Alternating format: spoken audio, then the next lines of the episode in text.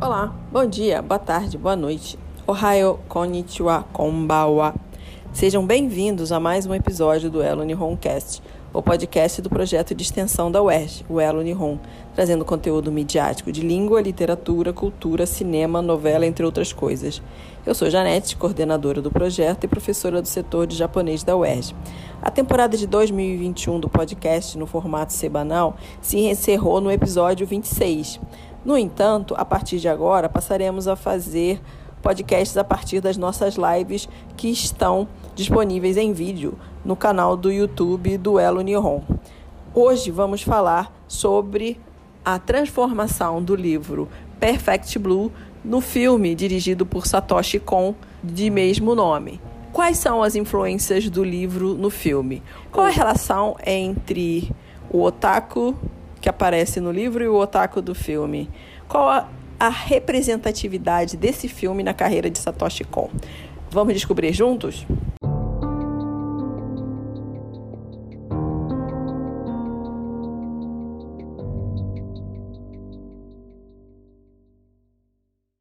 Hoje vamos falar sobre o filme específico Perfect Blue, nuances literárias, fílmicas e sociais. Por que, que a gente, por que eu escolhi exatamente Perfect Blue? Porque é um, digamos, um filme que toda a maior parte das pessoas conhece, é o primeiro trabalho do Con, e ele tem um livro né, que é importante para poder entender todo esse cenário do, do filme e eu convidei o meu aluno Gabriel Rezende, porque a gente é, tem um projeto aí para que está meio na, no banho-maria, por conta de pandemias e as pessoas estarem em Zogaxi, ocupadas, bastante ocupadas. E ele tem muito interesse pelo com também. a gente também me questionou sobre se a gente não poderia fazer uma live sobre o trabalho do com. Eu falei, fica mais para. Então, seria melhor falar uma coisa mais curta para a gente só dar um, um, uma introdução ao trabalho do Con e especificamente porque esse filme do Con é, é meio baseado, meio licença poética do, do, do livro do Yoshikazu Takeuchi. Então, é por isso que estamos falando de Perfect Blue e por isso que eu chamei o Gabriel vai falar, vai fazer as apresentações dele rapidamente, antes de a gente entrar no, no main. Opa, boa noite a todos. Sou Gabriel, sou aluno da Janete Sensei, já, já desde, desde 2019, de japonês. E tenho grande interesse em Satoshi Kon e fiquei muito honrado de ser convidado pela, pela Janete Sensei. Mas, como, é, entrando no nosso assunto de hoje, é, eu vou falar mais ou menos do cenário do nascimento desse filme. E como é que o Kon entrou nisso para depois o, Gabriel continuar e falar sobre exatamente o filme e o Paul. Perfect Blue é um livro de 1991, né? É, do Yoshikazu Takeuchi. Né? Yoshikazu Takeuchi, que ele nasceu em 1955. E ele é ele é nascido em Wakayama, que é uma província do interior do, do Japão, que tem um Hachimitsu com Ome muito bom. É, ele é, é escritor de guias de fãs e romances. Ele é colunista e co-apresentador de programas de rádio. Além disso, além do filme de 97, ele também. É, o livro filme também é, esse, foi base para o filme live action chamado Perfect Blue Yumenara Samete, de 2002. Né? Se for um sonho é, que acorde né? No caso do filme seria essa, Perfect Blue, se for um sonho que acorde. Além disso, ele também escreveu Ultraman Visits the Grave. Ultraman visita a, o túmulo, que é, um, é a história de um jovem fã, fã personagem do Ultraman, do Ultraman, né? E ele também escreveu outros livros. Mas o que que Perfect Blue é, como é que ele, isso ele caiu no com? A priori, o Takeuchi queria fazer um live action, como acabou saindo o outro depois, Yumenara Samete. Só que eles estavam com o estúdio, só que o estúdio era em Kobe. E Kobe, em 1995, teve um terremoto terrível, morreram várias pessoas, pelo menos umas 6 mil pessoas. E aí eles abandonaram isso. E aí resolveram que aí era, acho que gastava menos, e aí eles pegaram e foram para animação. E aí o, o produtor de Perfect Blue, Takeuchi Okamoto, Takeuchi Okamoto, ele pegou esse projeto para fazer e levou para Madhouse. Que a Madhouse, na época, fazia Ninja Scroll, Vampire Hunter. Então, tinha um estilo, digamos, mais sangrento, suspense, uma coisa não tão infantil. E depois a gente vai ver que a trama realmente não era muito infantil. Aí levou para lá e caiu na mão de quem? Katsuhiro Otomo. Porque o Otomo tinha feito as ilustrações do livro do Takeuchi. Então, o que, que acontece? O, o Otomo conhecia o trabalho do Kon. E aí, ele indicou o Satoshi Kon para fazer é, o filme. E aí, o filme, o Gabriel vai falar com mais detalhe.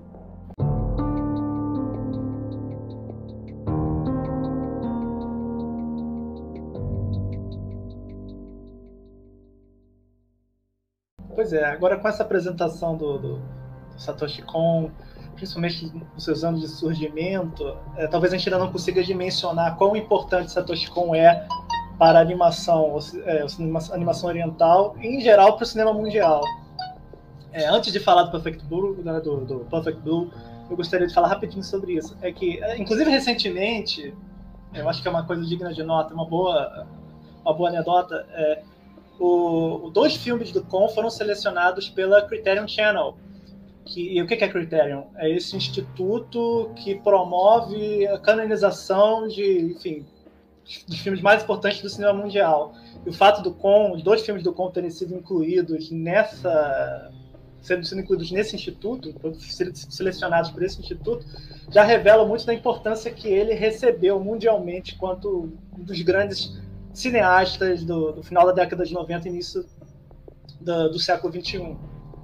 É, enfim, vamos falar um pouco sobre ele conforme a gente fale do filme. Uh, Perfect Blue, Perfecto Blue, é basicamente um, uma grande crítica ao que a sociedade de consumo, ou melhor, o que a sociedade de espetáculo, o que a cultura de massa se tornou na década de 90, melhor, foi ela se tornou mais intensificada, assim, o que, que ela se tornou na década de 90 no Japão com uh, o crescimento, com a voga da cultura idol, da cultura kawaii, enfim, da cultura de massa. O livro, o, o filme acompanha é, essa idol, essa ex-idol, a Mima, que decide, ela, enfim, ela faz, faz sucesso moderado nesse grupo Chamo, e ela decide abandonar sua carreira de idol ou seja, aquela figura pública, aquela persona pública fofinha, bonitinha, agradável, uh, tem que ser perfeita, tem que corresponder a inúmeras expectativas sociais, por uma carreira como artista séria no cinema, né? Como atriz. Eh, ela larga o Chamo, que é, de novo, uma banda de sucesso moderado, não é também um, uma banda estrondosa, é enfim, um grupo, um grupo musical mediano. E com, quando ela, ela, ela se torna atriz, ela começa a seguir a carreira na, como atriz de televisão, ela percebe que o, a reação de alguns fãs não é muito positiva. Isto é, ela dá de cara com ameaças com um website dedicado a stalkeá-la e algumas, algumas figuras bem estranhas que começam a circundá-la, né? como o caso do Mimenia, que é esse otaku caricaturizado como um monstro quase, uma figura grotesca, que, enfim, de kawaii só tem os seus gostos e começa a circundá-la. Isso essa, essa pressão social, essa, essa, essa, necessidade de corresponder a uma imagem pública que ela já não quer mais ter, já que agora ela decide se tornar uma atriz de cinema, acaba levando à fragmentação da psique da Mima. E de repente ela começa a ver, principalmente em reflexos, em espelhos, uma outra imagem dela, que é uma imagem. O que é essa imagem? Essa imagem idealizada da persona pública que ela era quando participava do grupo Chamo. E ela começa a ser perseguida também por essas imagens. Isso se complica quando alguns assassinatos começam a ocorrer com figuras envolvidas nessa nova guinada é, profissional de Mima e aparentemente ela se torna uma suspeita, porque pelo menos o, o, é o que parece, ou melhor, porque quem, quem é essa outra figura, né? Que está que parece estar matando as pessoas, enfim, causando todo tipo de problema para Mima, psicologicamente também é quase juridicamente aí. A gente vai, conforme o filme vai passando e toda a, a, essa, essa questão do quem, quem é esse duplo, né? Quem é essa outra figura? Quem é essa imagem duplicada de mim? E, e enfim, toda, todas as questões da psique fragmentada, do duplo que causam estranhamento, o duplo relacionado à ideia do inquietante, que são questões que nunca vão fugir da obra do, do Con, né? Ele sempre vai trabalhar com, com inquietante, sempre vai trabalhar com a fragmentação dos sujeitos, com as caricaturas e também das profundezas por trás dessas caricaturas, nem tanto no caso de Perfect Blue, porque as caricaturas meio que se mantêm caricaturas. Assim, essa história, do ponto de vista da, da história, da narrativa cinematográfica mundial, não é, enfim, não, não é nada realmente de novo. A, a ideia do, do, duplo, que o persegue, na verdade, não tem nada de novo, né? Você encontra isso em literatura gótica, no século XVII. Mas é, é, a ideia do duplo, da perseguição, da fragmentação, é, da, da, da, fragmentação do indivíduo, mas o que torna a história, a narrativa de Perfect Blue realmente uh, sui generis, sui generis, é, real, é o contexto, que é a da cultura de massa japonesa na década de 90, e o Con ele é uma figura que utiliza um instrumento da cultura de massa para criticar algumas das questões que a cultura de massa promove, insufla, e é, é, o modo como essa, essa, essa criação de imagens duplas e psiques fragmentadas e enfraquecidas se liga à própria cultura de massa, porque esse não é qualquer tipo de duplo, esse é um duplo midiático, esse é um duplo criado pelas pressões sociais, uh, uh, pela, que, pressões de fãs, pressões de produtores, e que revela, uh, uh, quando ele humaniza a Mima, de certa forma ele humaniza toda uma, uma geração de artistas e, e figuras públicas que se veem forçadas a ser alguém que elas não são mais, que alguém que elas não podem se reconhecer. E aí isso cria a fragmentação da psique, cria o duplo, né? E o Con ele explora essa ideia do duplo de forma brilhante. Eu acho que ficou um pouco vago, talvez, mas para introduzir aqui a história mais ou menos, alguns pontos abordados é, é alguma coisa. Também ficou um pouco nervoso, mesmo sendo uma live experimental.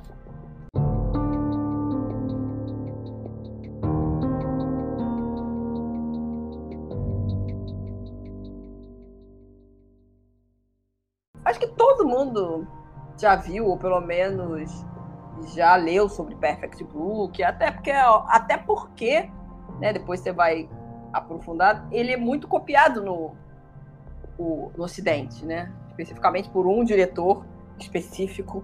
A questão do filme e do. O foco do, do Con no, li, no, no filme, como o Gabriel bem colocou, é essa coisa de aparência e essência. Né? É a rigidez entre esse desejo e a sociedade do Japão, que é, que é centralizada nessa nessa figura do Miméria que é o, o otaku.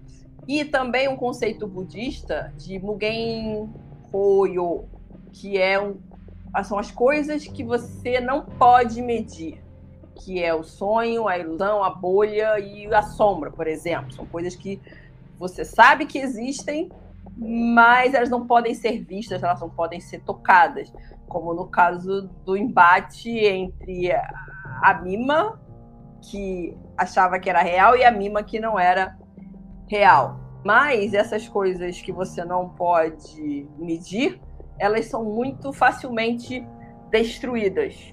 É exatamente porque elas não podem ser medidas, porque Mugen é essa coisa, esse sonho é uma coisa. É porque é o de Mugen e Moçou, né? Que é Maboroshi, que, que é sombra, uma coisa que não tem muita forma. E essa associação com a Madhouse, porque, como eu disse no início, a Madhouse era uma. Apesar até do Maruyama, que é o chefe do. que era o chefe do, da Madhouse na época, é, depois ele até largou, agora ele tem. Ele entrou pro. Acho que ele foi para Kyoto. Não, Kyoto Animation não, ele foi para um outro. E depois já está no terceiro estúdio que ele cria, depois da Madhouse. Então a Madhouse tinha essa coisa mais desafiadora de temas mais adultos. Então essa associação com a Madhouse fez com que o Cole pudesse colocar esse, esse filme à frente, até porque o Maruyama bancou. Ah, ele, ele falou que não, até nem produziria esse filme, mas acabou bancando. É, realmente foi um, um, filme muito aposta, por causa, porque ele leu o livro, o Maruyama, né? Não o, leu o script do, do, do, do, leu o roteiro e achou que era interessante. Agora, uma outra, uma outra curiosidade é que o Con, que é o que é o mais importante aqui, o Con nunca leu o livro, apenas o roteiro que no caso já havia, porque ele já tinha aquela ideia de fazer um live action, e não achou nada que o estimulasse a fazer o segundo, estimulasse naquele livro do The Illusionist do Andrew Osmond. Então o Con teria dito que eu digo se você quiser que eu fique com esse roteiro, eu não quero dirigir esse filme. Mas se você aceitar que eu faça mudanças, eu dirijo. Eles, a Madhouse, estavam ok com isso, então eu aceitei. Eles queriam manter três elementos da história: a questão do ídolo, que é essa questão de uma de um tatemai, de uma imagem, e o, a questão do horror e do stalker. Fora isso, eu preferiria fazer as mudanças que eu quisesse. o estúdio queria esses três elementos, até porque são os três elementos importantes no livro. E a questão. E aí o Com, fora isso, ele mexeu em tudo. Mas apesar de do Com ter essa liberdade, os, o livro e o, e o filme têm muito em comum, apesar de serem bastante diferentes, no sentido que o livro é muito mais pesado. Você pode até achar que o livro é um filme, é um, uma história de terror. Porque é, depois mais à frente eu vou falar mais ou menos qual é o, o haikai, o cenário, porque o livro, o filme é tão pesado, o livro é tão pesado. O, o livro se chama Kanzen, até o eu, Gabriel a gente discutiu um pouco sobre essa esse Kanzen Hentai. Por quê? O livro se chama Kanzen Hentai. Porque seria uma metamorfose completa. Mas que metamorfose é essa? Você pode falar de duas, ela tem dois sentidos aí. No caso, é, do, que é no caso o hentai. Hentai no sentido da questão da perversão, mas uma metamorfose da própria mima, que acontece tanto no livro, de formas diferentes, tanto no livro quanto no, no filme, ou uma metamorfose do próprio Stalker, que no livro não tem nome. Ele não, não, não tem nome. Ele é um, uma pessoa que porque, na verdade, o que que. Eu, eu, imagino que ninguém vai ler o livro.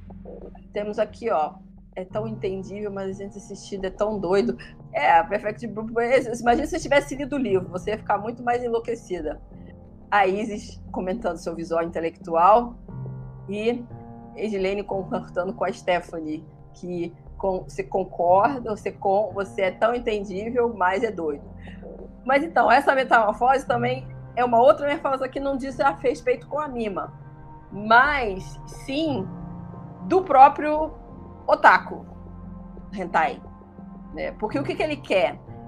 Ele acha, que, assim como no filme, o Stalker do filme, ele acha que a Mima, porque tanto no livro quanto no filme, a Mima estava saindo de um grupo idol é, infantil, infanto-juvenil, e querendo ir para um público mais adulto, né? É, ela estava fazendo, então ela tá fazendo fotos mais sexys, mostrando mais do corpo.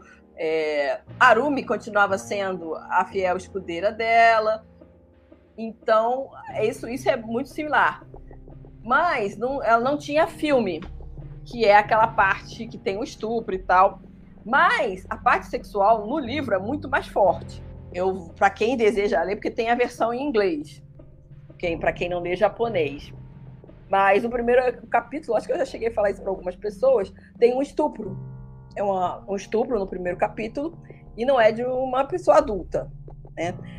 Tem várias é, menções a sexo durante o livro e esse esse hentai, esse stalker, ele acha que a, ele vai essas coisas e acha que as, as meninas estão perdendo a sua pureza. E a Mima era a principal ídolo dele, no sentido que ele achava que ela era a mais pura. A partir do momento que ela começa a tirar fotos mais sexy, mostrar arma do ele começa a achar que ela não é mais pura. Mas ele sim mantém a pureza. E o que, que ele quer? Ele quer estar no corpo da Mima, mas ter a alma dele. E como é que ele vai fazer isso? Aí a gente entra no, é, na narrativa de horror da coisa. Porque a ideia dele de entrar na Mima é entrar literalmente. Ou seja, a ideia maluca dele é pegar uma faca, tirar o corpo, tirar a. escalpelar. Não, escalpelar é só o cabelo, mas ele tiraria o, a pele dela, colocaria em cima dele e ele seria a Mima. Aí, aquela coisa bem, é, bem simbólica de que a Mima é só um corpo. Então, ele, mas ele permanece com a alma pura da cultura pop, da, dos idols e tal, tal, tal, tal. Então, ele queria tirar a pele da Mima e colocar isso dele. E, inclusive, tem num capítulo do livro que ele pega uma outra idol para fazer o teste. Ele fazia testes. Então ele pegou e esfolou, ah, esfolar a palavra. Então ele esfolaria a mima e ele a cabeça. Então é, você tem essas duas metamorfoses no livro. Você tem a metamorfose dele, que, que ele queria se transformar na mima. Então esse seria a essa metamorfose dele e a metamorfose da própria Mima, que estava saindo, e o fato dela ter passado por tudo que ela passou no na perseguição dele com, com ela dentro do estúdio, porque no livro Arumi não é. Arumi, muito pelo contrário, Arumi ajuda ela em vários momentos. É, quando o cara, a, é, na verdade, ele rapta Arumi, aí ele força ela a ir no estúdio antigo, onde ela gravou várias coisas que estavam na, na lembrança dele, como coisas puras, e elas duas tentam fugir dele. O, o, o estúdio estava abandonado, ele correndo atrás, tal, tal, tal, tal eu não sei se eu posso. É muito simbólico livro em, em, termos de várias. Essa questão do, do, de quanto a mente, a, a, dissociação entre realidade e ficção, e, e quanto a pessoa está realmente dissociada da realidade, que ela quer tirar, esfolar a pele de uma pessoa e achar que ela pode usar a pele e se tornar aquela pessoa. É uma coisa muito literal. Então, o livro é de 91, e o cenário daquela época é extremamente significativo para esse personagem. Mas, de uma certa forma, o, o, o não foco nessas questões mais voltadas para o sexual, mais literais, mais viscerais no, no livro, acaba, independente de qualquer coisa, como ele manteve o horror e o Stalker e a ido, o livro e o filme acabam se parecendo muito. Só que exatamente como o Gabriel falou, que o Con, a ideia dele é uma crítica da cultura pop, da cultura de massa, da, da própria sociedade japonesa, e, além disso, essa questão do Rone Tatemai e essa zona de sombra que você tem entre o que você acha que você é, que a sociedade tiver, e na verdade quem de fato você é e até você gostaria de expor para a sociedade, mas não pode. Então essa zona de sombra que ele trabalhou em Perfect Blue se aproxima, acaba se aproximando do, fio, do livro de formas diferentes. Né? Mas, de qualquer forma, o, o foco do, do, do, livro acaba virando não foco do filme, mas a, as questões acabam emergindo de tanto de um lado quanto de outro. E agora, como eu levantei a bola das questões de identidade, Ronald Tatemar, o Gabriel vai desenvolver um pouquinho mais a questão da cópia no Ocidente, essas questões de identidade, vai Suzuki,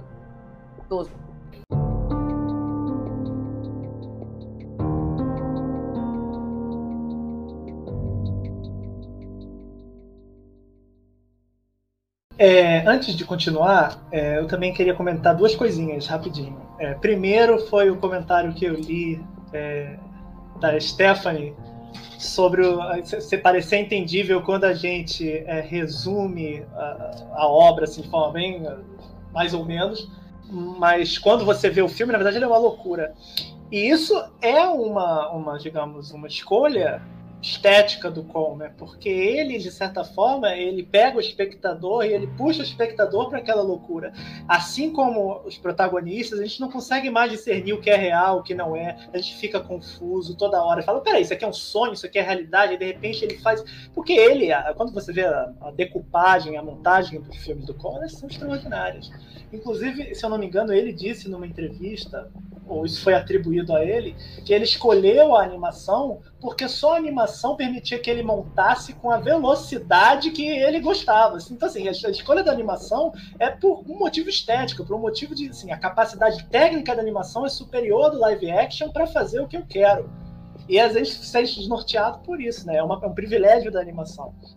E a outra questão, é, é, antes de entrar realmente na minha, é que a Sensei levanta essa coisa da, do, do no livro, né? E o Kon, o Kon ele faz uma escolha, né? Porque ele não humaniza esse otaku. Esse otaku ele permanece uma caricatura grotesca. Porque ele não tem uma outra dimensão. A gente não chega a conhecer a psique desse personagem. Ele, a gente não chega a conhecer a psique desse personagem. Ele é só uma figura grotesca que é manipulada pelos verdadeiros, pelos verdadeiros agentes da história, que são a Mima e a Arumi, né? E, e, e, isso, isso revela muito sobre o, algumas coisas que o Kon vai dizer depois. Porque essa figura do otaku, que é uma figura pela qual ele tem certo desprezo, né, completo desprezo, ela ressurge outras vezes nos filmes e na, em Musou Dairimin, a série, a obra-prima dele, com, uh, uh, com frequência. Então é, é, é, é, interessante isso, é muito interessante o, o que ele faz com essa figura no, no filme é bem diferente do Kanzen Hentai, né, do livro do Takeuchi. Então, quando você pensa nos desdobramentos do Kon no Ocidente, a primeira figura que vem à mente, assim, eu acho que no senso comum, com certeza é o Aronofsky. Porque ele. É, é primeiro, porque em Requiem for a Dream, ele comprou os direitos quando ele estava filmando o filme. Não sei se alguém já, já viu. É um filme muito bom, até. Acho que foi no ano 2000, 1999, não lembro. Mas foi muito bom, bem interessante e ele comprou os direitos de Perfect Blue para refilmar uma cena quadro por quadro, frame por frame. Que, e, e, ele fez isso, né? Inclusive é a cena mais conhecida do filme, mas algumas pessoas, a maioria não sabe que ele copiou realmente do Perfect Blue. Então é, é, é, é bem louco isso. E aí, mas tudo bem, porque ainda assim os temas ali são muito diferentes. Ele fez uma quase uma homenagem que pareceu um pouco plágio, mas não era, porque ele comprou os direitos, ele declarou influência. Só que aí vem o problema do cisne negro, posteriormente. O cisne negro já é uma questão problemática, porque o cisne negro é muito similar a, a, ao Perfect Blue, é muito similar a Perfect Blue. E ele negou a influência do Con. Isso, isso é mais louco ainda. Ele, ele fala: não, eu, não, tinha, não, tinha, não tinha nada a ver não tinha nada a ver com o Con, eu não pensei nele, assim, ele pensou nele, obviamente, nem que seja inconscientemente, mas ele pensou nele. Até a protagonista de Cisne Negro tem o nome Nina. É, é, assim, Nina é o nome da menina. Você fala, ah, tá, tá certo, tá certo. Não, não tem nada a ver, Aronofsky, não tem nada a ver. Enfim, esse tema da identidade fragmentada, é, essa ideia da, idade da, da, da identidade fragmentada, é, destruída justamente por conta da pressão a pressão da percepção do outro que entra em conflito com a autopercepção, a percepção que eu tenho de mim mesmo, como a Sensei expôs. é algo que está no Cisne Negro e que é o, digamos assim, o, o, é a versão alta cultura das questões de Perfecto Guru, né? Que ali tem, tem a bailarina, a bailarina clássica, que passa pela mesma trajetória da Mima em, no, no, filme do Con. E, é interessante, né? É, o, o, o, Nolan citou Con como influência no cinema dele, o que eu acho, assim, eu acho absurdo, porque o Nolan, o Nolan não tem nada a ver com Con. O Nolan, o Nolan ele pegou essa influência, mas ele não aprendeu nada. O Nolan é um cineasta, enfim, polêmicas, polêmicas. Eu não gosto muito do Nolan, não. eu não gosto muito do Christopher Nolan, não. Dá para perceber, dá para é, perceber. Pois é, eu não sou muito fã, não, sou muito fã, não. Mas enfim. Enfim, mas ele é, ele é como, como eu disse lá no início, né? Eu poderia ter deixado até para falar agora. O Con foi selecionado pela Criterion, que é um instituto importante, é tipo a Library of America, só que ao invés de falar do cânone americano literário, é do cânone eh, cinematográfico mundial. Selecionou filmes dele, colocou lá no acervo fantástico dela, que eu achei um movimento muito interessante, apesar de que no meu cânone o Kong já está desde, enfim, desde que eu vi o primeiro filme dele, acho que foi Tokyo Godfathers, enfim. Ele para mim sempre vai ser um dos, dos melhores aí. E, e, só, e, tudo bem, ele tem grande influência no Ocidente, mas eu também acho que ele faz, faz um, uma espécie de. É muito difícil a gente categorizar de forma superficial numa live, mas é aquilo que chamo de humanismo conservador, que é uma coisa que o Con tem e que ele vai desenvolver é, é, é no Museu da Irinim, mas não, não, não entendo conservador no sentido mais pejorativo do termo, né? Que, infelizmente se tornou uma coisa pejorativa, porque, enfim, convenhamos, quem são os representantes do conservadorismo? São figuras terríveis. Mas enfim, mas ele, é, é, é, ele faz é uma espécie de humanismo que vê, procura sempre a humanidade onde ela parece estar mais escondida e, e procura também resgatar alguns valores japoneses que se perderam ou que foram, é, é, é, digamos, é, ocultos pela massa de estímulos da cultura pop, enfim, da, da necessidade de, de, criar uma espécie de redoma, né? uma redoma escapista. É uma questão que, que a série do Con né, desdobra. Porque essa, essa é, é uma, uma Eu acho que digamos, que é algo que eu vou defender sempre aqui. Perfect Blue, na verdade, é o filme menos acabado do Con, é a obra menos acabada do Con.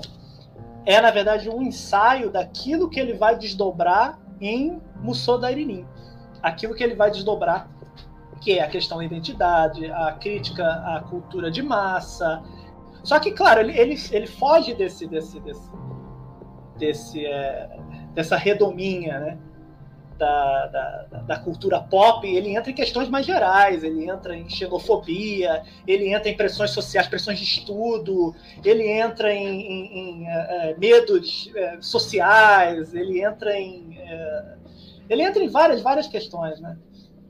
Sempre com a, também a figura do otaku, a figura do, do a figura do, do, pervertido, né? Nem sempre elas são a mesma coisa, mas às vezes eles aparecem separados, mas sempre tem um pervertido, sempre tem um, um otaku nos filmes do Kon. E eu acho que esse humanismo que se importa com o Japão, mas que também procura uma, uma, uma profundeza, é algo que o Yuasa tem. Eu acho que eu, eu consigo encontrar. E é interessante dizer isso, que dizer que ele é uma espécie de sucessor do Kon, mais perto do Kon que existe hoje, porque é um. É um, é, é um, é, é talvez o cineasta mais. Pois é, uma polêmica. É o cineasta mais, é, mais liberal do, do, do cinema japonês, é o Yuasa, né? E, e eu acho que, que, é bem interessante a gente também pensar no legado dele no Japão, que, claro, é um legado restrito, porque ele é um, um animador é, mais cult. Colocamos esse, esse, esse termo é, é, é terrível mas coloquemos assim, um cineasta cult não é um cineasta de massa, não é o Miyazaki, não é o Takahata, é um cineasta que tem um, um círculo de admiradores restrito, mas tem uma influência imensa nele, né? É, é, um animador para animadores, né? Um cineasta para cineastas. Eu acho que assim, a influência dele é muito difícil de medir, tanto no, no Ocidente, claro, mas eu creio também no Japão, eu diria.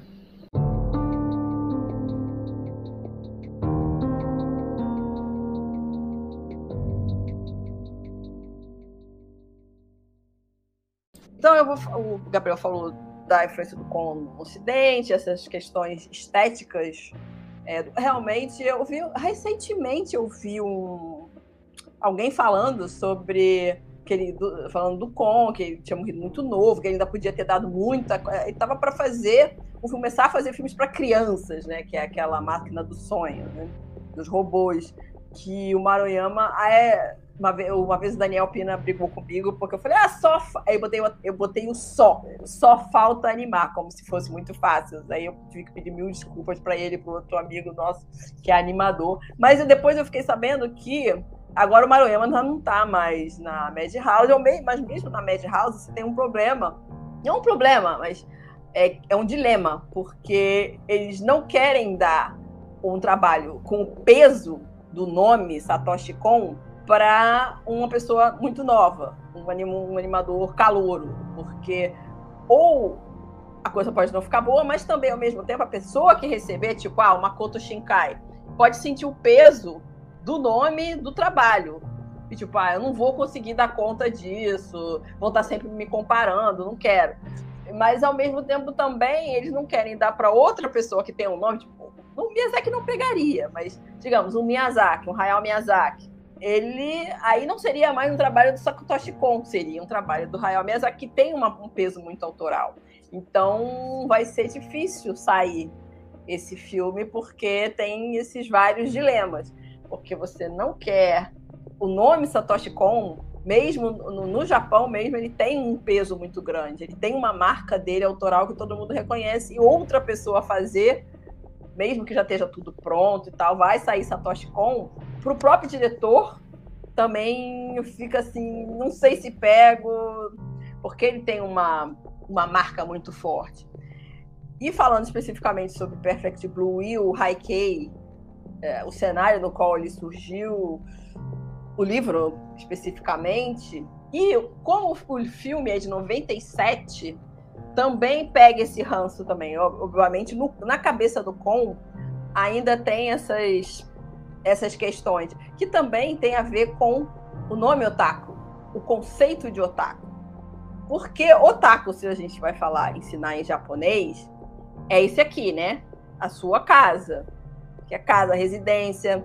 Ou, é, e quando você bota o O, é, fica mais polido, mas significa assim, é, é, quando era o nome de otaku, tem a ver com essa coisa de uma pessoa que fica, esse imaginário de uma pessoa que fica muito em casa, vendo videogame, jogando videogame, vendo mangá, vendo anime, animação e tal. Então a gente tem o, a origem do nome viria desse kanji. No entanto, ninguém usa otaku, esse kanji para falar sobre otaku. Você não tem, você não usa. E tem um, um autor japonês chamado Eiji Otsuka, que ele tem esse livro, Otaku no Seishinshi, e que a gente não tem como não falar. Quando a gente fala da, do nascimento, das origens do imaginário otaku, não tem como ler.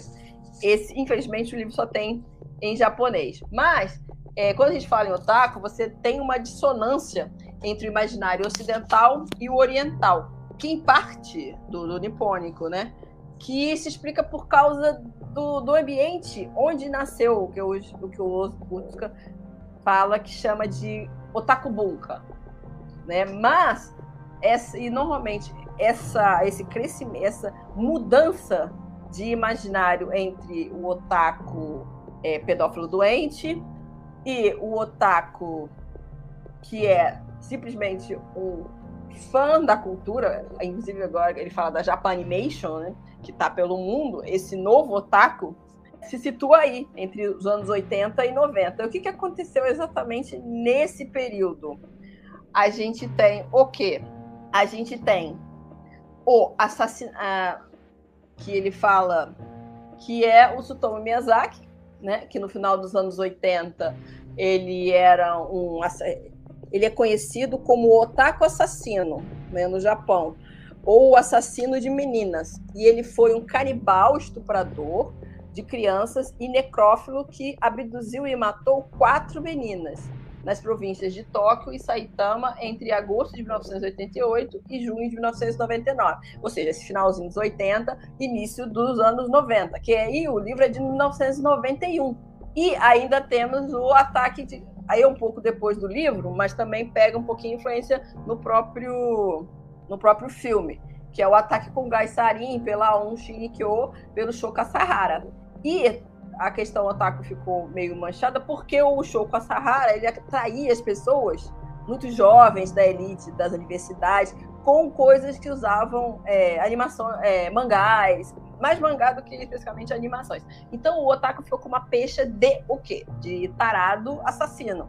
Então existe uh, um imaginário desse, desses anos 80, 90 que man, meio que manchou a ideia, ou seja, pessoas que vivem nesse mundo de fantasia são pessoas doentes, que não conseguem realizar seus desejos acabam atacando meninas, né? Porque eles têm até a questão do, do Perfect Blue tem essa coisa, que no primeiro capítulo tem um estupro de uma menina, no, no, logo no início. Então, meio que refletindo essa situação, né? É, chamando isso. Aí o Otsuka vai dizer que esse, o início dessa mudança da acepção do termo otaku, ele justifica que você tem essa mudança quando você passa a tirar o otaku do kanji e vai e passa a escrever ele em hiragana. Então ele faz uma, uma explicação através do nome otaku. Por que não otaku não em hiragana, nem em katakana e nem em kanji, e sim em hiragana? Porque exatamente faz essa virada em termos de imaginário. E isso aconteceu com o a partir esse primeiro esse primeiro termo escrito em hiragana teve é, a, foi escrito numa publicação do colunista de TV Akio Nakamori, na revi em 1983, na revista Mangá Buriko. Buriko é aquela, né? Aquela menina que gosta de agradar e tal. Tem uma que, um que idol também, né? Então existe, é, ele come, a partir do. E, e somente o Otsuka fala que em 83 é que se centra realmente essa esse apesar dos, dos otaku, você tem essa mudança se dissocia o otaku de casa do kanji, mas assim, ele é uma pessoa diferente. E aí começa a se criar essa otaku bunka. Então a gente pensa que ah, essa questão do otaku é pensada só no pessoas só no Ocidente. Não, no Japão também houve uma discussão. Algumas pessoas fizeram livros, inclusive o Akio Nakamori também escreveu, ele fez um estudo sobre o serial killer assassina esse o Tsutomu Miyazaki, e o nome do livro é The Age of M, que é o Miyazaki, né? Que é de 1989. O Tsutomu Miyazaki e o que os crimes pesaram muito dessa e o fato dele ser chamado de otaku assassino pesou muito contra, mas em digamos contrário a isso, você tem essa criação de um, um otaku bunka que seria mais ligada à questão do Japão e descolado da linguagem, da própria, do establishment japonês, porque ele não é escrito em, em kanji. Não, ele é escrito em hiragana, como se fosse um. A gente tem que admitir que a questão do otaku é uma coisa que é muito diferente do que é no Ocidente e não é no Japão. E não é porque ah, o pessoal do Japão, o pessoal daqui, o pessoal do otaku de cá, vai falar que ah, o Japão é chato, que não sei o quê, é só, é só ah, fã de cultura pop. Não é assim porque você tem um, uma série de registros de atentados, é, tem essa questão do Miyazaki, que manchou, mas marcou, traumatizou a sociedade japonesa de uma certa forma. Então, eles têm um contexto no qual o otaku emerge de um imaginário de sangue, de, de, de, de pedofilia, de estupro. Inclusive, o Miyazaki era canibal. Ele, né, ele não só fazia as coisas, mas ele também depois comia né? Então, uh, e você tem até hoje no Japão, embora as crianças, você tem algumas províncias que você tem que ficar de olho nas crianças, porque elas podem ser abduzidas, aí depois vai ser encontrada na casa de uma, de outra, aí você descobre que a pessoa tem mangá em casa, pronto. Resolveu, aí já associou, mas a questão do, de associar as coisas também é marcada na própria língua. Quer dizer, ah, esse otaku aqui é diferente daquele otaku de lá. Então é importante também marcar isso. Tem um, o primeiro livro que eu vi na vida sobre a questão otaku é um livro, não sei, acho que muita gente, talvez quem estude, é, quem gosta da cultura pop, quem acho que já deve talvez ter visto esse livro. Ele é de um francês, porque eu acho que talvez um japonês não veria da maneira como ele vê, mas aí em contraponto, é, acompanhando essa questão do otaku, né, vocês estão vendo, é o Etienne Barral, Otaku, os filhos do virtual. E nesse, nesse filme, nesse livro ele fala o quê? Que, na verdade, o otaku é um sintoma, um sintoma, talvez um resultado de uma sociedade que tem problemas. E que o fato de, do otaku existir é uma maneira de você questionar a própria sociedade japonesa. E como as coisas acontecem. Tudo mediado pela tecnologia. Todo mundo que morou no Japão sabe que você praticamente não fala com ninguém. Quando você vai na estação de trem, você tem o, o mapa para você ver aonde você vai, você compra os bilhetes na catraca, na, na máquina, até mesmo se você quiser, você entrou na estação errada, você quer pegar o seu dinheiro de volta e tal, então pagar a diferença, você vai na máquina. E hoje e agora deve ser muito menos ainda, porque você tem os cartões pré-pagos, aí você pá, passa na passa na roleta, você não precisa nem comprar mais na máquina. Os, as pessoas, então você tem uma vida toda mediada. É, e a gente está sempre vendo aí uh, gente que casou com personagem de anime, de anime. Uh, você vê gente que é, casa com hologramas, tem casas específicas. Se tem as lan house, mas acho que é diferente, você, porque aí você tem que ficar sozinho. Porque na lan house você pode pagar para ficar numa parada sozinha mesmo. E é muito diferente daqui, né? Quando você vai numa lan house, você tem lá na lan house você pode pedir comida, bebida, você tem sofá, então a pessoa tem gente que mora né, em, em Lan House, aí tem os mangás lá no fundo para você pegar. Então é uma coisa bem de isolamento mesmo. Você tem agora lugares que você pode colocar fone, coisa de realidade virtual e pode ver sua vida aí. Tem aqueles joguinhos que você tem os carinhas bonitinhos do anime para você entrar naquele, naquele mundo. Uh, você tem as bonecas aí também. Se bem que não é tão virtual assim, mas o Etienne Barral ele, come, ele faz essa análise dos otakus como uma maneira de você entender, ou entender não, ou então de, você, de alertar sobre os problemas da sociedade japonesa a partir dessa vida mediada pela sociedade, pela, pela tecnologia. Eu indico para quem quiser, e é uma visão de, de um ocidental, né? E uma coisa que às vezes os próprios japoneses não gostariam de, de pensar ou de ver. E é, aí, desde da questão dessa mudança de nomenclatura do Japanimation, depois você vem com, a, com, com o Japão, que o, com a coisa no exterior você começa a ver que dá dinheiro. Eles tentam melhorar a imagem do otaku, mas quem mora no Japão sabe que não é bem assim. Ainda hoje, você, pessoas que são otakus, são vistas como pessoas marginais. Mas, como até o próprio Parral né, diz, na verdade, isso é um sintoma de uma sociedade que vive pelo coletivo. Se você não é como o coletivo é, você tem um padrão, um tatemae X. Se você não é igual a esse tatemae, você é excluído, independente da questão de ser otário. Hikikomori, mito, tudo isso também é excluído. Porque o padrão é, você estuda, arruma um emprego numa empresa boa, ou média, ganha seu dinheiro, casa, tem filhos, se aposenta, e mesmo assim depois se aposenta continua trabalhando. E é isso. Casa, trabalho, trabalho vai beber com os amigos da, do trabalho, e é isso. Quem se desvia desse padrão ganha uma pecha de não, você não pertence à nossa sociedade, você não pertence aqui. Porque é uma sociedade coletiva, uma imagem coletiva, uma imagem homogênea. Então, uma se você tem uma pessoa que não se encaixa nisso, que só vive em casa, que está mais ligado em problemas, não está ligado a problemas reais de dinheiro, comida, ter filhos, né? Produzir isso, como, é, como aqui é a, chamar, você fala, eu lembro que quando eu, eu fui para o Japão em 2006, eu lembro que uma amiga minha, intercambista que estava aqui no Brasil e tal, antes de eu ir, ela falou, ah, então a gente estava falando alguma coisa de otaku, ela falou assim para mim, ai, cuidado, Janete, tipo assim, para eu não chegar perto de otakus, como se eles tivessem alguma doença. Eu acho, é, eu lembro da Bárbara, que também foi minha aluna, que ela até ela trabalhou num, num Otaku Café e tal, mas era no Otaku Café, ela fez um baito, né? Mas assim, durou alguns dias, né? ela foi num, evento de anime e tal, porque você vai pro Japão, puxa, foi um evento.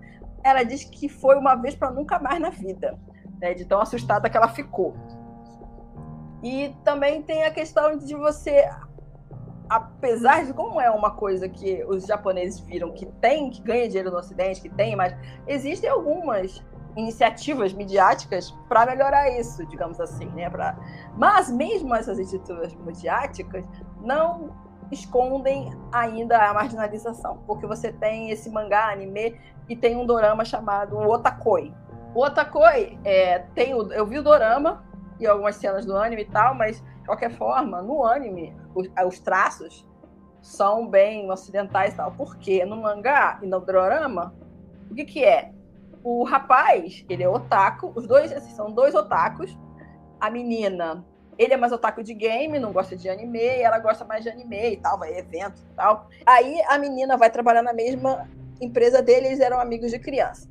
Só eram amigos desde a infância. Aí eles se encontram e tal, é, eles acabam namorando, mas assim, ela esconde que é otaku, porque quando, quando descobrem que ela é otaku, é, ela é mandada embora da empresa, ou então todo mundo comenta, evita, é, a evita, ela namorado vai embora. E o rapaz, ele tem um emprego, ele diz que não, não tem problema nenhum dizer que é otaku. Só que o rapaz, ele é quem? Ele é o Kento Yamazaki, que é um dos atores mais, assim, até na Coreia ele é adorado e tal, não sei o quê, por ele ser bonito e tal. E aí ele faz o trabalho dele. Então, ou seja, um otaku, se ele é bonito e se ele cumpre as coisas, ou seja, porque na verdade ele está no padrão da sociedade japonesa. Ele não é esquisito. Eu lembro de Densha Otoko, aquela novela lá atrás. O perfil do otaku, se comparar ele com Kento Yamazaki, é totalmente diferente. Ele, o outro garoto, era super, o menino era todo indinho, todo. É, é, e o Kento Yamazaki não, ele usa terno, ele é alto, bonito, o né, é, de beleza dos atores japoneses, da, atuais. Então você tem uma. Você tentou, está tentando melhorar a imagem, mas assim, para uma imagem que encaixa no, no tatemaia da sociedade. O fato do, do. Se você pegar Perfect Blue lá atrás, esse otaku, ele continua não se encaixando, só que agora ele é um otaku kawaii. É um otaku para vender. Mas, no, mas ele não deixa de ter essa coisa. Eu, é só que agora, naquele momento em que ele não se encaixava e a maneira dele se expressar é assim, de, de essa, essa área de sombra entre a realidade e a ficção era o crime, era o assédio sexual, era ele tentar. É, tem uma frase do, do livro Violência e o Sagrado que eu nunca esqueci na vida, eu uso para tudo, é, do René Girard, que é a, a mola deflagradora da violência é o desejo. No otaku do Perfect Blue, a maneira dele sair dessa zona de sombra e tentar realizar o desejo é o crime, é o, é o crime sexual. Enquanto o otakoi, o otaku de hoje em dia, a maneira é ele tentar se encaixar, seja, mas às vezes até tentar se encaixar via ficção também, né? Porque o, o, o nem todos os otakus são aqueles ali nem todo mundo tem aquele padrão de beleza. Quem mas só que o japonês médio não é, né? Então, mesmo assim, você dá uma, tá dando uma forçada em termos de mídia em, em esse novo otaku.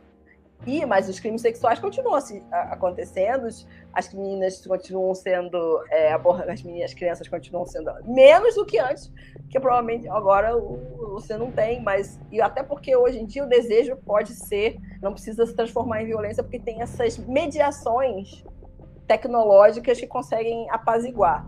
Mas você continua com o mesmo problema. Você tem essa área de sombra, continua tendo essa área de sombra entre real e, entre real e fantasia em relação ao desejo, que no livro é muito mais enfatizado em relação à violência mesmo, dessa realização desse desejo. Em... Agora, no filme, ele você tem esse desejo que é mais voltado para Arumi do que exatamente para o otaku lá é muito utilizado mais como um objeto de, é, de uso da Arumi para tentar é, confundir, e, mas de qualquer forma você tem essa área de sombra que na verdade ela quer que ela quer concretizar o desejo dela não é pela violência porque ela cria, corre atrás da Mima querendo matar para tentar ser a, ser a Mima, de uma outra forma do que o otaku do, do livro. Mas essa ideia é sempre um desejo. A Ruby queria ter a vida da vida da Mima. Para poder concretizar o desejo, eu tenho que eliminar a Mima. Porque ela é a imagem daquilo que eu gostaria de ser, então, para ela para eu ter, ela tem que sumir. Mas, de qualquer forma, você continua tendo essa ideia de Rony Tatemai. Rony Tatemai brigando no livro, no filme e até hoje, que é uma, um tema que o Con trabalha muito bem. Ele trabalhou muito bem para Páprica, com isso, né, que o Dolan, pelo menos o Dolan admitiu que Inception foi em Páprica. E mesmo, acho que todos os filmes do Con passam por isso. Até mesmo Tokyo Godfathers, que também é uma questão de fantasia e realidade. Anjos da Guarda, as fadas madrinhas do bebê são homeless. Essa coisa da pobreza também não é uma coisa que o imaginário japonês é, comporta, mas entender a acepção do termo otaku, como ele brotou, como ele tem se transformado nos últimos anos, principalmente dos anos 2000 para cá, é fundamental também para entender porque, é, até a própria sociedade japonesa, como o próprio Etienne Barral também propõe. E essa mediação pela tecnologia que a, meio apaziguou o desejo que antes se, uh, se apaziguava via violência sexual. Mas continua sendo a predeterminação de um papel, né? Essa coisa é. do papel predeterminado. Isso é...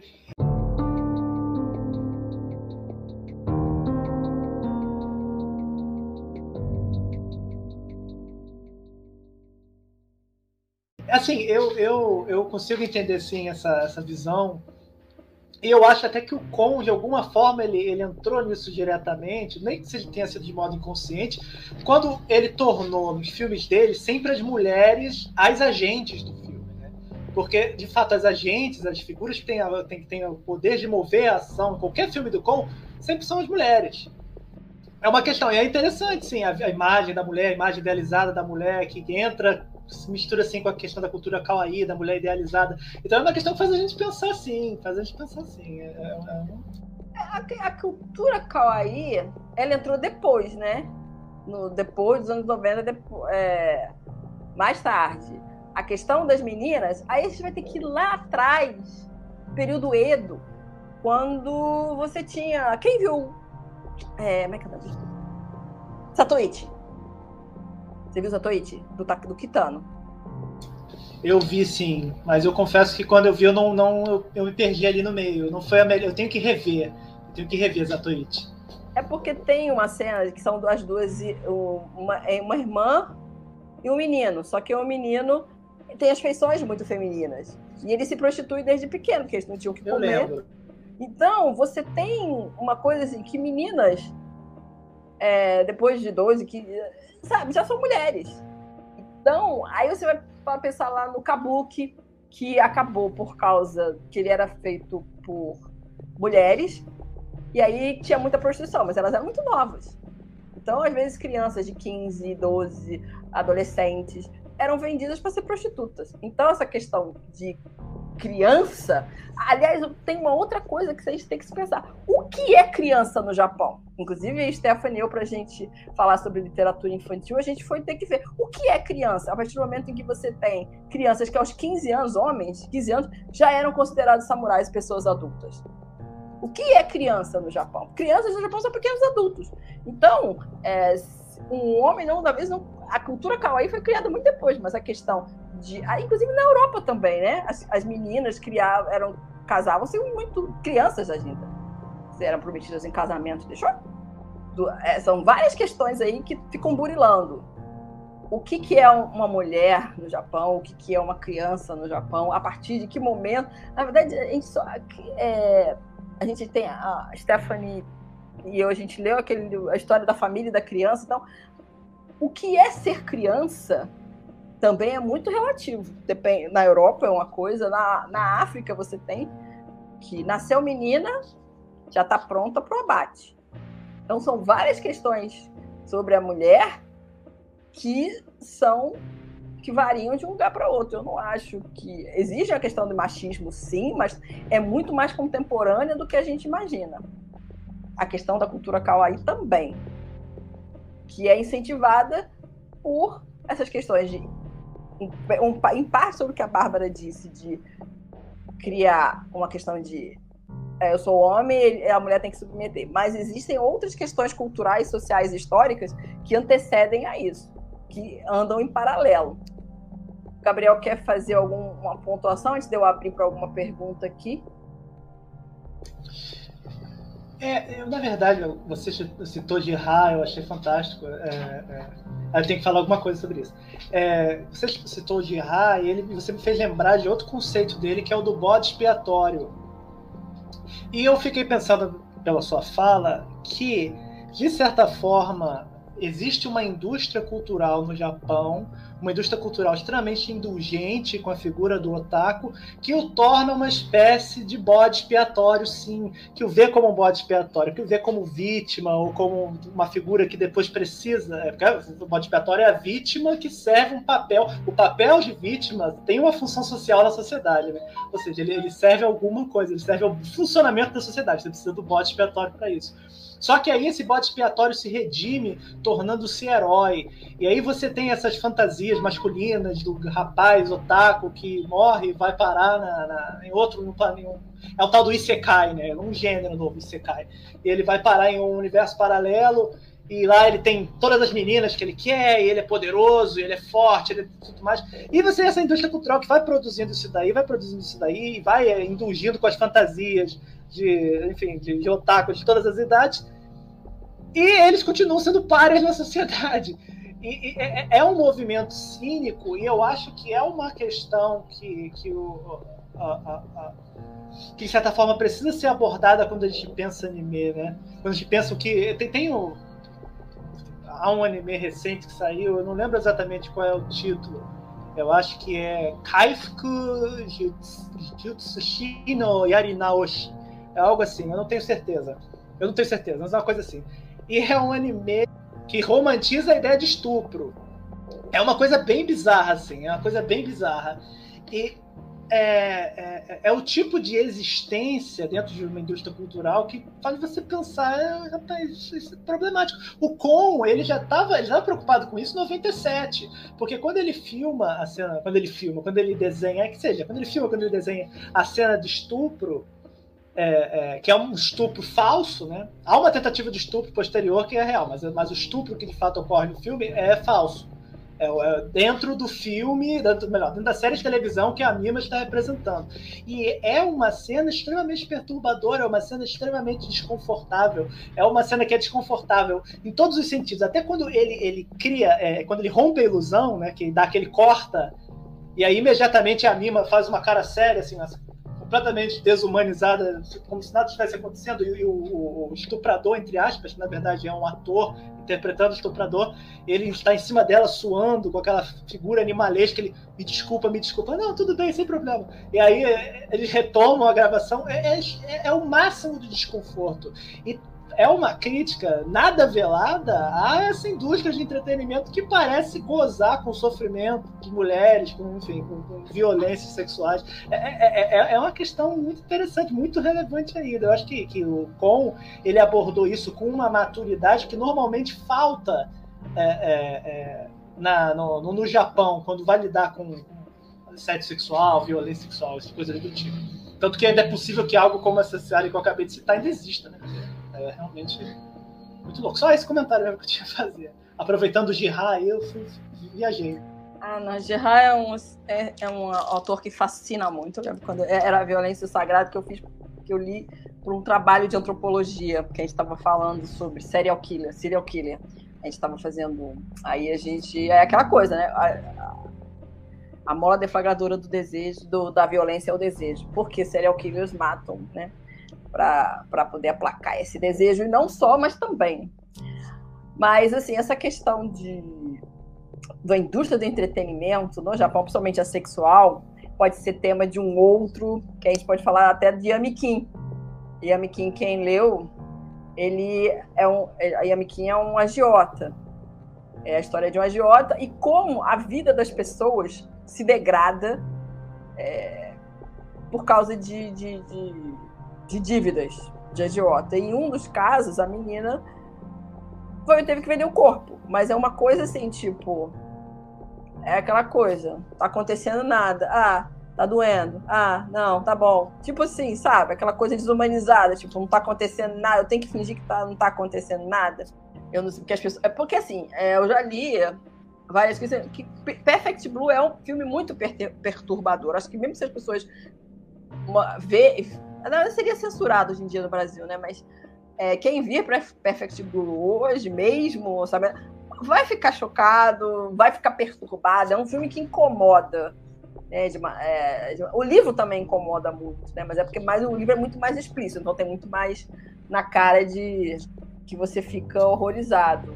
Eu acho que se a ideia é incomodar, então o incômodo é necessário. Eu acho que, por exemplo, o Con, ele, ele tem a intenção de incomodar, sim, porque ele está botando o dedo na ferida. Ele não está incomodando por acidente, né? Ele está incomodando porque ele quer. É um efeito que ele busca. É um efeito que ele busca esteticamente, né? É, é, e o incômodo, que a gente também pode traduzir aí como um grau do horror, é um sentimento muito próximo do sublime. É o máximo que a gente pode chegar em uma obra de arte. Eu, acho, eu gosto muito de horror. Acho que o Con é um dos poucos diretores de animação que conseguiram fazer animações realmente perturbadoras. Você pensa em animação e horror, sinceramente não é algo que combina muito para mim, não. É muito raro essa combinação dar certo. Mas o Con consegue. E tem muito a ver com o traço que foi adotado pelos seus animadores, tem a ver com o modo como ele constrói a narrativa, com a sua é, é, montagem frenética. Enfim, ele, ele quer, ele provoca um incômodo porque ele quer. E aí, se esse incômodo não é um incômodo gratuito, não é tipo, ah, vou mostrar uma pessoa sendo esmagada, sendo, sei lá, esmagada na rua, sendo atropelada, estuprada, e vou dizer que isso aqui é uma crítica social. Olha como o mundo é violento. Isso não é, isso não é realmente uma crítica. Mas quando é um incômodo que tem um fundamento, aí já é uma outra história. É o caso do, do Con, né? Ele, tá, ele incomoda porque ele está. porque ele é relevante. É, o Miyazaki, por exemplo, ele, ele critica encantando, né? Não posso ter falado Shikai. Por exemplo, o Asa também, ele não é. Ele incomoda, mas dependendo. Depende do filme. Mais game ah. e tal. Depende do filme. Não, o, o Yuasa, o Yuasa é menos vago que o Miyazaki, sim. O Yuasa, ele, ele vai. Ele vai Não, alguns filmes. Alguns filmes, acho que nem ó, todos. É, teve essa. É, não, teve, teve uma, uma série recente dele. Esqueci o nome agora, mas é aquela que o Japão. Tem Man? Não, outra. E que, enfim, eu esqueci. Eu esqueci. Mas ela, ela, ela. ela, ela toca algumas feridas, sim, viu? Principalmente é, na questão do preconceito no Japão. É uma coisa que ele, que ele vai fundo, assim. É surpreendente, é muito interessante. Ele, eu, eu também sou baba-ovo dele, acho que ele é um baita cineasta, um baita artista. Só que ele ainda tá vivo, ainda pode fazer muita besteira, então a gente fica quieto. Como já morreu, a gente pode elogiar. É, mas eu acho que nem todos. Teve aquele da sereiazinha, aquele outro da. É meio, né? Teve alguns que não foram tão assim, mas tem uns também.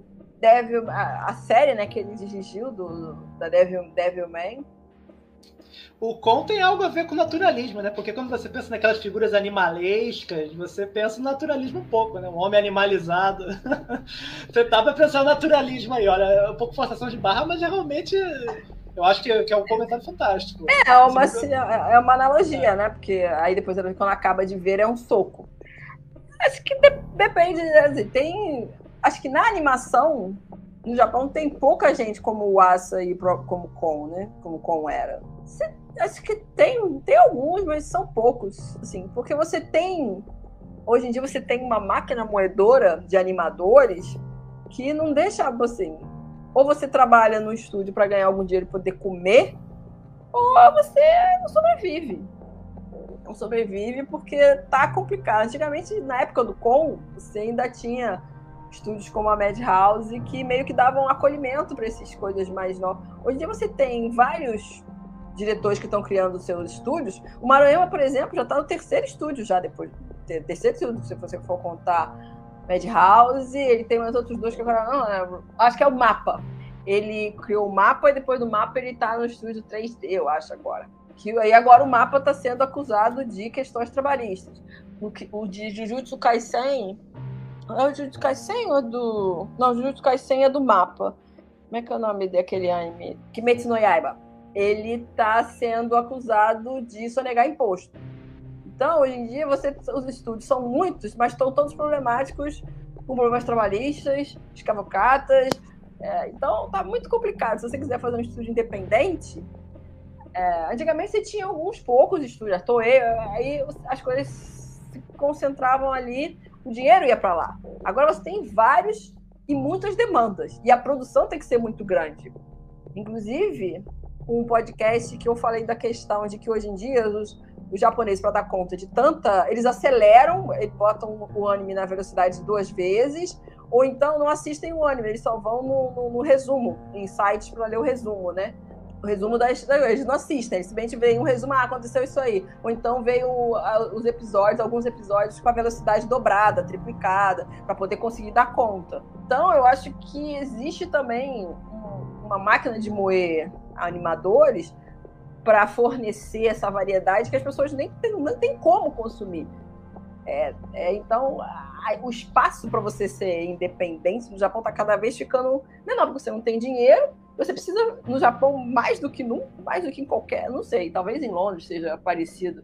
Você precisa de dinheiro, porque a, você tem que morar em Tóquio. Todo mundo tem que morar em Tóquio. Porque não, existe ah, Kyoto Animation e tal, mas o foco é Tóquio. Daí você tem que contratar em Tóquio para ir para outro lugar.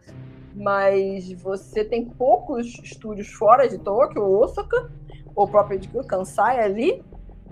E onde você vai trabalhar? Morar em Tóquio é muito caro, você não come você tem que trabalhar muito, você leva muito trabalho para casa. Então é um negócio que tá ficando complicado, a questão de você ter animes, animes que realmente tem alguma cutucada. Você tem, mas a pessoa já tem que ter, por exemplo, se o uh, Rossoda quiser fazer, ou o Shinkai, o Shinkai não é muita cara dele não, mas vai que o Shinkai queira fazer um, um, anime, um anime provocativo. Ele pode, porque ele tem nome. O Rossoda tem nome. O Miyazaki tem nome. Mas mesmo assim, o Miyazaki precisa de um produtor. Ele, ele chega, ah, eu tenho essa ideia aqui. Ele, o próximo o próximo filme dele, todo tudo certo, ele permanecendo vivo, vai ser um anime provocador, né? Que é Kimitati Ado e Kiruka, né? Comunismo, marxismo, pobreza, aquela coisa, estilos é, túmulo dos vagalumes. Mas ele pode, ele chega, o pessoal, ah, é dinheiro pro Ghibli. O pessoal vai dar dinheiro. Mas é complicado. No Japão, nada de graça. Só o, o tichu na rua. Eu vou abrir pro Gabriel fazer os, as despedidas, o encerramento dele. Vamos terminar. Então, é, eu, eu vou com, comentar rapidinho só o que a Bárbara e a Edilene falaram. É porque a Bárbara ela comentou que é necessário incomodar para obrigar a sociedade a discutir sobre seus problemas que muitas vezes são abafados. Exatamente. É, e eu acho que isso é o que o Con vai desenvolver, sobretudo em Moço da Irinin, anos depois, que é o Paranoia Agent, que é o filme, é uma a série que eu considero a obra-prima do Con, e que é isso, ele incomoda para desvelar a sociedade japonesa em crise. E é isso, é basicamente isso que ele faz, só que de uma forma é, complexa, é um desdobramento de Perfecto Guru, no sentido de que ele pega esse tema do, do, da indústria de entretenimento e ele expande para outras áreas, e ele entra em tudo, ele vai em política, ele vai em pessoas sociais, ele vai em tudo, vai em tudo. E eu acho que é o, assim, a minha recomendação sempre, porque é o, menos, é o menos conhecido. É o com menos conhecido e é o com que todos deveriam conhecer, porque é a obra-prima dele, onde ele atingiu o máximo em forma e conteúdo. E o que a Edilene disse também é, é, pois é, é um soco, é um soco de fato. E, enfim, e, e agradeço a todos, agradeço a todos. Muito obrigado. É, espero que a Sensei me convide novamente. Na próxima eu prometo ser um pouquinho melhor do que hoje e que a gente possa discutir mais. Eu adoro participar desse projeto sempre, fico muito honrado, muito feliz. E é isso, obrigado, gente. Obrigada, ficamos por aqui. You.